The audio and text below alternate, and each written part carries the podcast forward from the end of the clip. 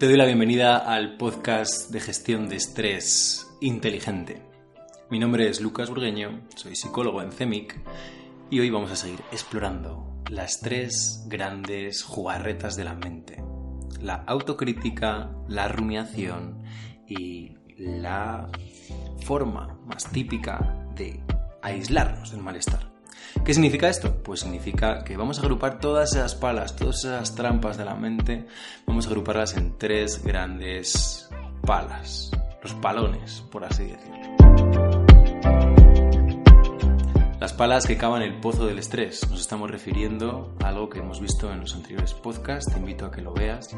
Y hoy vamos a comenzar por esta idea de identificar las palas que cavan tu pozo del estrés con más facilidad para que cuando lo reconozcas durante tu práctica de mindfulness, tus prácticas, tus técnicas cognitivas, puedas simplemente etiquetarlo. Por ejemplo, reconoces que aparece el piloto automático y vuelves a la respiración. Recuerda que si cada vez que aparece ese patrón, por así decirlo, engañoso, esa pala, simplemente lo observas y te tratas con amabilidad, poco a poco estarás cultivando una forma diferente de tratarte a ti y a tus condicionamientos los cuales no has elegido en tu vida. Nadie hemos elegido que aparezcan las palas en nuestra vida. Y sin embargo, ahí están. Como hay cosas que no vamos a eliminar de nuestra vida, vamos a aprender a cómo gestionarlas. Porque lo que sí que puedes hacer ahora es tomar responsabilidad, tomar más control sobre ello.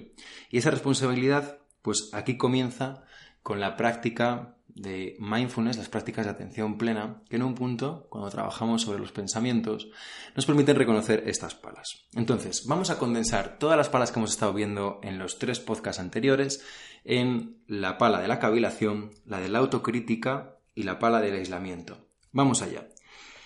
Si aprendes estos tres conjuntos, te va a ser mucho más fácil identificar cuando estás usando una pala. Una pala recuerda que es un patrón repetitivo de pensamiento que a corto plazo nos puede generar alivio o sensación de control, pero una pala a largo plazo y a medio plazo nos cava más fondo el pozo del estrés, el pozo de la ansiedad y el peor de todos para mí, en mi propia experiencia personal, el pozo de la depresión.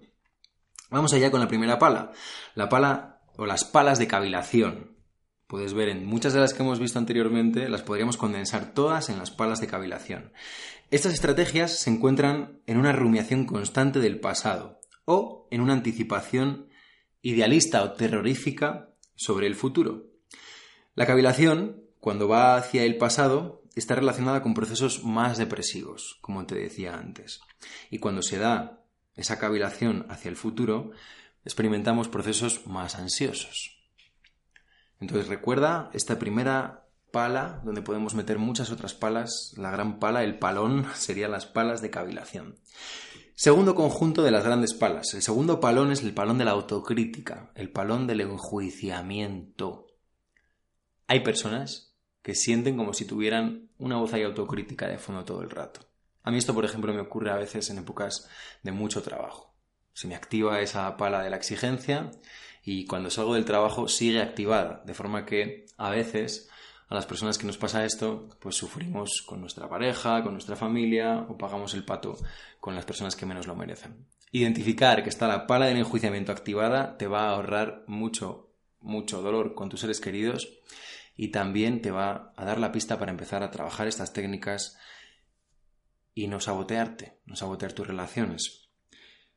¿Cuándo se da la pala del enjuiciamiento? Te estarás preguntando. Pues se da cuando hay una autocrítica hostil interna, es decir, hacia algo que tú has hecho, hacia algo que has pensado, hacia algo que has sentido, o cuando te etiquetas con algo negativo, como idiota, enfermo, insegura. Eso sería todo dentro de la pala de la autocrítica. Este segundo conjunto de palas, las palas de autocrítica, pues también se puede dar con frases hirientes hacia tu persona o hacia los demás. Porque al final toda esa autocrítica, toda esa autoexigencia que nos aplicamos a nosotros, al final la acabamos llevando a los demás. Y también esto te lo digo porque cuando esto nos pasa, tensamos mucho las relaciones. Se llega a un punto de tensión muy alto. Y hay veces pues que las personas no van a querer estar con otra persona que está todo el rato exigiendo, que está todo el rato autocrítica. ¿Cuál es la tercera pala grande donde vamos a englobar el resto de palas? la pala del aislamiento. Y aquí me voy a tener un poco más. La pala del aislamiento puede darse en dos ámbitos, interno o externo. Al experimentar dolor físico o dolor emocional, pues los mamíferos experimentamos esto, ¿no? O alguna emoción desagradable. Pues se pone en marcha una estrategia de aislamiento externo. Podríamos empezar por decir, no me voy a dejar ver, o no me muestro a mis seres cercanos en este estado. ¿no? Es como si me siento así, no soy digno de su amor, no soy digno de su, de su cariño y de su presencia. No me siento digno si estoy así.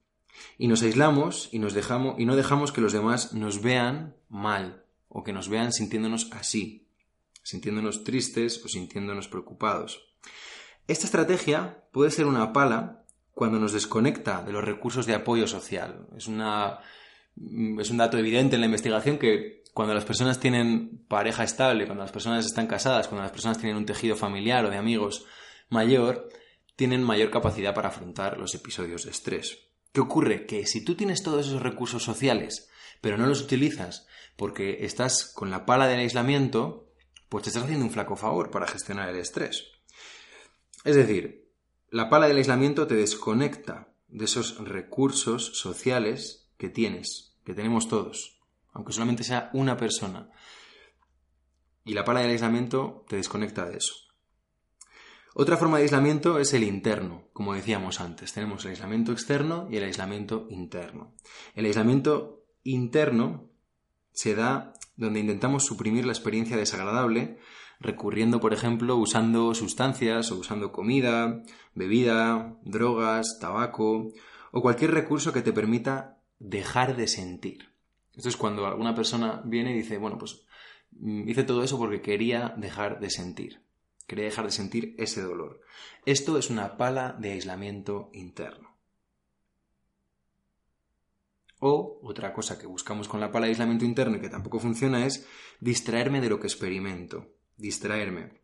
Este aislamiento, interno o externo, o sea, el que hablábamos más a un nivel social o el que hablábamos a un nivel más emocional, interno o externo, puede llevarnos a conformarnos un estilo de vida basado en la evitación, en la evitación de lo que experimentamos, con estrategias tanto externas como internas. Y no me permite aprender a hacerme cargo de aquello que necesito para dirigir mi vida. Cuando hablamos de hacernos cargo de algo, estamos hablando de permitirnos sentir y a la vez responsabilizarnos de hacer las cosas que necesitamos hacer o que debemos hacer, porque hemos contraído y escogido una serie de obligaciones, o porque vienen con la vida. Entonces, la pala del aislamiento a veces se entromete en tu camino y no te va a permitir aprender a hacerte cargo de dirigir tu vida. ¿Por qué? Porque vas a estar intentando simplemente aislarte del malestar. Y vas a olvidar de esa forma, solemos, suele ocurrir que nos olvidamos de aquello que realmente queremos, aquello que necesitamos o aquello que queremos ser. Este es el gran resumen de las palas. En la formación en CEMIC las vemos con mucho más detalle y en la clínica trabajamos cuando una persona se ha enredado en una de estas palas y está cavando el pozo constantemente. Recuerda, pala de cavilación, pala de autocrítica y pala de aislamiento. Mi nombre es Lucas Burgueño, te doy la bienvenida al podcast. Si acabas de llegar, decirte que vamos a hacer una conferencia en Valladolid el 4 de octubre en la Casa Revilla lo puedes ver por la página de Evenbrite y pronto estará en la página de CEMIC. Y en esa conferencia voy a presentar el libro del sistema Cero Estrés, el sistema además que utilizamos también en CEMIC, para que puedas ver cómo gestionar el estrés emocional. Y también tengo muchas ganas de hacer una cosa que es abrir un espacio de preguntas para tener un buen ratazo de preguntas con las personas que bien no habéis leído el libro o tenéis interés en este tema. Que puedas preguntar lo que te dé la gana, allí en vivo y en directo, a la brava, sin preparación alguna, y pasar un buen rato juntos explorando esto que nos toca a todos, el estrés emocional, cómo gestionarlo y cómo dirigir nuestra vida. Mi nombre es Lucas Burgueño, te mando un saludo.